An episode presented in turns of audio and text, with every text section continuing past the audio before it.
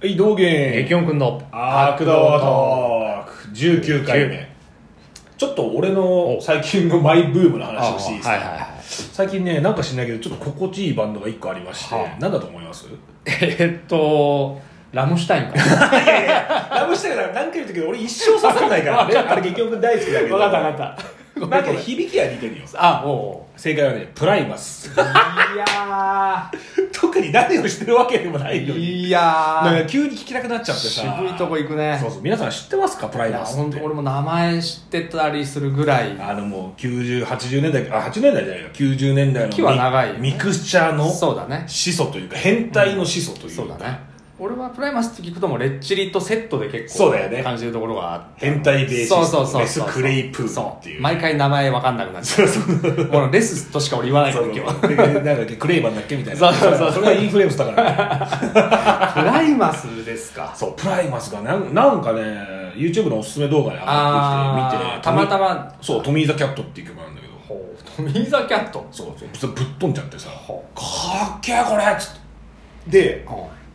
まあ便利なもんでねサブスクの方にねお世話になりましてうあの一通りあるの一かな通りありますうん俺はね90年だからそれこそ後半のアンチポップっていうなんか、うんうんうんガキンチョがなんか頭から99年バカ知らずでしょそうあれぐらいしかちょっとわかんないんだけどやあれねいいんだよへーアンチポップとか言ってるながら結構ポップだしねへいやなんかねあのなんか意味不明さ、え、うん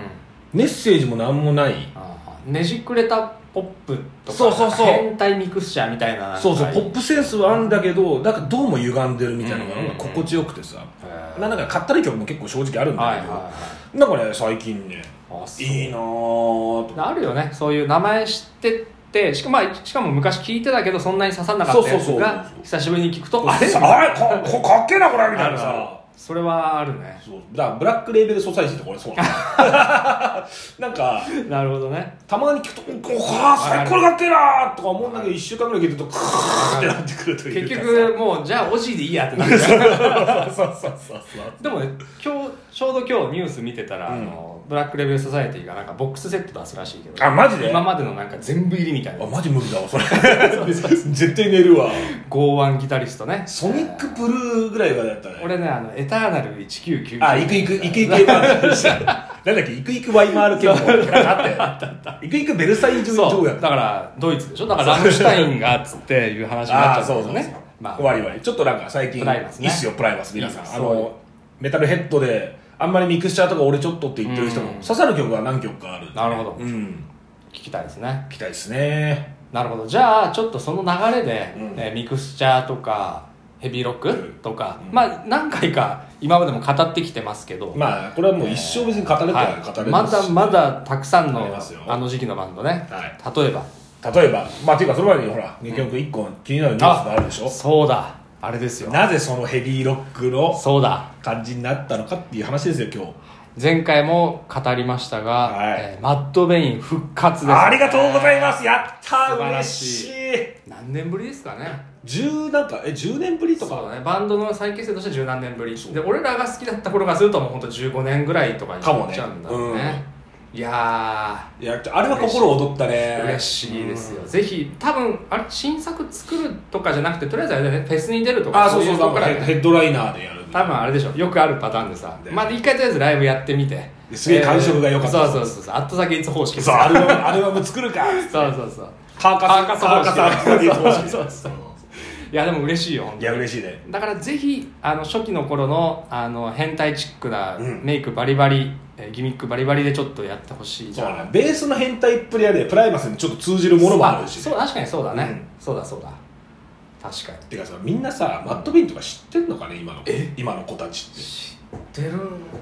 知らないのかなその子たちにこの不詳この悪道トークがね道しるべを作ってあげたいみたいなるほなどさそうかじゃあそうかそうかじゃあそこから言うとマット・ベインはだからあのスリップノットのショーン・クラハンが一応エグゼクティブプロデューサーとしてデビューさせた、そうまあなんかね当時の空気的にはスリップノットの弟分みたいな空気あったよなまあ、明らかに本人たちも周りもちょっとそれを意識して映ってた、やってた感じがあったけどでもオリジナリティあったよねあとそあのとベースドのギツまにあメそイうだクしてしベースもそうだしまああと変拍子とは結構そうだ多ね用してるあのっていプログうレであのだいぶ後期だけどキングクリムゾンとかもカバーしてたぐらいそうそうそうだったりとかまああとはそのちょっとこじらせてる感じ がそうあそうの前にね前に話した通りインタビューで影響を受けたアーティストはアインシュタイン そうそうそうそううわーやってんなおいみたいそうなおーっていう感じでもそれがすごい好きだよねそこも含めて好きですその後だんだん売れ線に行ってなんか普遍的なロックっぽい感じにもなあーってそうだねいっうてんしまったんだけど、でその後チャドとかはあのビニーとねビニーパンテラルビニーポールとねねヘルイエーってアメリカンアメリカンヘビーロックみそたういなだねな感じ作ってもう結局45枚アルバム作ったんだそうなんだよそうなんだよねもうそう正なんだよ直あんまり追ってないんだけど俺ファーストブヒブヒから俺もそう行って全く一緒で頭抱えた気がするそんうだよね全く一緒でその後はあの新曲出るたびに12曲シングル曲聴いてそっと処理するといううんなんかアメリカンだけどなんか違えんだよなみたいなねそうねマット・ベイさ、うどうなのアルバム1枚あげるアルバム一番俺はやっぱりあのデビューアルバム LD50 LD50 LD50 かかなお前は俺はヘビーロックそう端末だよなおなん前はで多すヘ分そうだビーロック端末あはれいやあれ素晴らしいよ、うんあのプログセカンドレ感もすごいあるし、あのファーストからちょっと落ち着いた感はあいいるよけどねあのコンパクトになって、こう説得力が出たといそううかだねねでもまあ1枚目2枚目だねっていうのは共通まあ共通だな意識だよね、うんそうなんだよないやそうマット・ベインだから、えーっとまた新曲とか活動ぜひ楽しみにしたぜいひですねやってほしいし、はい俺らも楽しみだしそうだねまあ多分ねあの解雇主義の俺たちの慰み物になるような音楽は多分提供してこないもっとそうだねちゃんと普通に音楽的な、そうだね全然進化進化してる、あのマット・ベイン流ヘビーロックを出してくれるとは思うそうだね期待はしてるそうだねこれでボンビャクのヘビーロック出したらどうするいやーもう 俺生卵投げるよ投げるそれは投げるねもうひげ剃れって言うねそうチャドにねそうこのねヘビーロックに青春奪われた俺たちの責任を取ってくれてそまうすそようねちゃんと蹴りをね落とし前をつけてほしいなと思いながらそこはね本当期待してます、はい、であの時期そうそのマット・ベインのメンバーが、うんあのやってたサイドプロジェクトのメンメンツとかで、うんあの前も言ったスクレイプのメンバーとかと、はいはいはいなんかいろいろやってたりとかオーディオオーディオトプシーだったかなみたいなバンドをスレイブじゃなくてじゃなくてオーディオスレイブはちょっとまたねいやけどあれは味わい深かったよそうだねあれあれクリス・コーネうルんあれクリス・コーネルとレイジの人たち、レイジってあドイツじゃないよ、はいアメリカの もうさ連想ゲームみたいになってる いやまあそうなんだけど PB ワグナーの話だと飛んじゃうからどうしてそもうそうそうねちゃんと言ってもらわないとこれねそうだヘビーロックヘビーロックですよそうそうそうあの時期は前回言ってないバンドで言うと、えーなんだろうね前回えパワーマン5000は言ってないところよああそうか言ってないうんなパーマン5000言ってなロいブゾンビの実弟でしょそうです息子でしょそう弟ね弟そうあドローニングプールの話したっああそうだ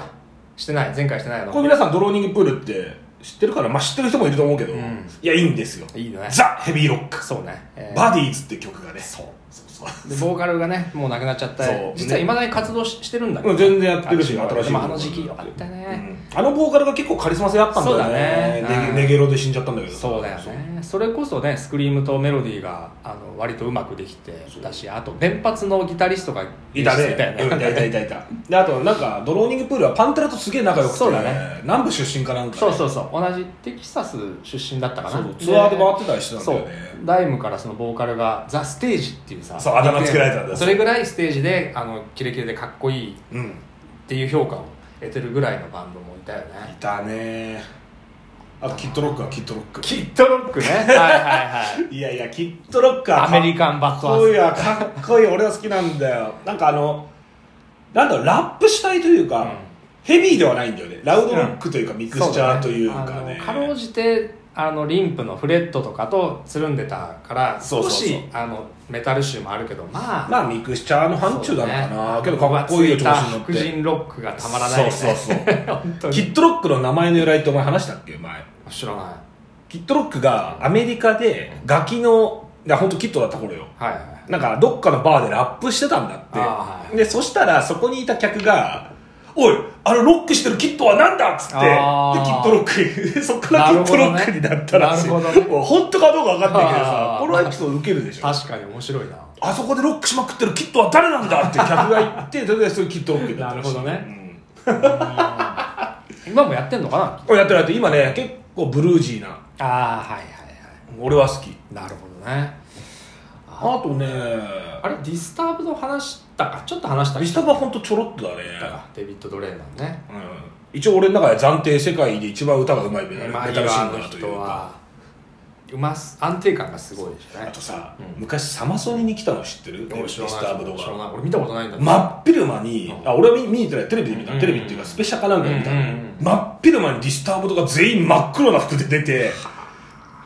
であのなんか暴れたいキッズをよそにデビッド・ドレイマーが歌い上げてしまうっていう なるほどねですげえなこの威厳みたいな感じで俺はなんてかっこいいんだと思ったけどさああれだよねでもアメリカではもうさアルバム出せば1位が当たり前のバンドじゃんでも日本ではクルスが日本に全行け然ないからねチケットプアーセールスで来れなくなりましたって2回ぐらいあったからはあねデビディスターブドはいやー見た痛いよいなーねなるほどねあとはなんだろうな、まあけどなんかあの頃のヘビーロック今回のマット・ベイン復活でもそうなんだけどさ、うん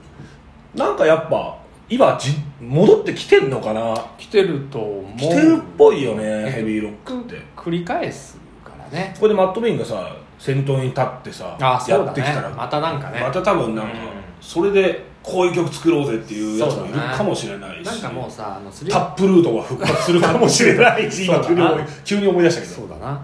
らやっぱりもうスリップノットとかコーンとかさ、うんあのデフトンズはもちろん今でもバリバリやってるけど、うんもう別格じゃないもう今から、ね、別格別格あのヘビーロックがどうこうとかニューメタルじゃないからそうそうそうやっぱそのいもうちょっと下のマット・ベインとか、うんあのディスターブドとかその辺がこうあの頃のようにまそうたねやってくれると、シーンも活性化するんじゃないかなと思うけどね縦乗り縦乗り時代再びそうだね、まあ楽しみでもあるけどうね、んいや多分そうしたら流行り流行りすぎたら俺らはまた別のところ行くんだろう多な分ってそうだいう予感もある天の弱だそうそうそうそうそうそういやーマット・ベイン楽しみだね、マットベイン楽しみです、皆さんマットベインぜひはいプライマスもねねじゃあまた次の放送でおお会会いいししましょうましょうかねシェア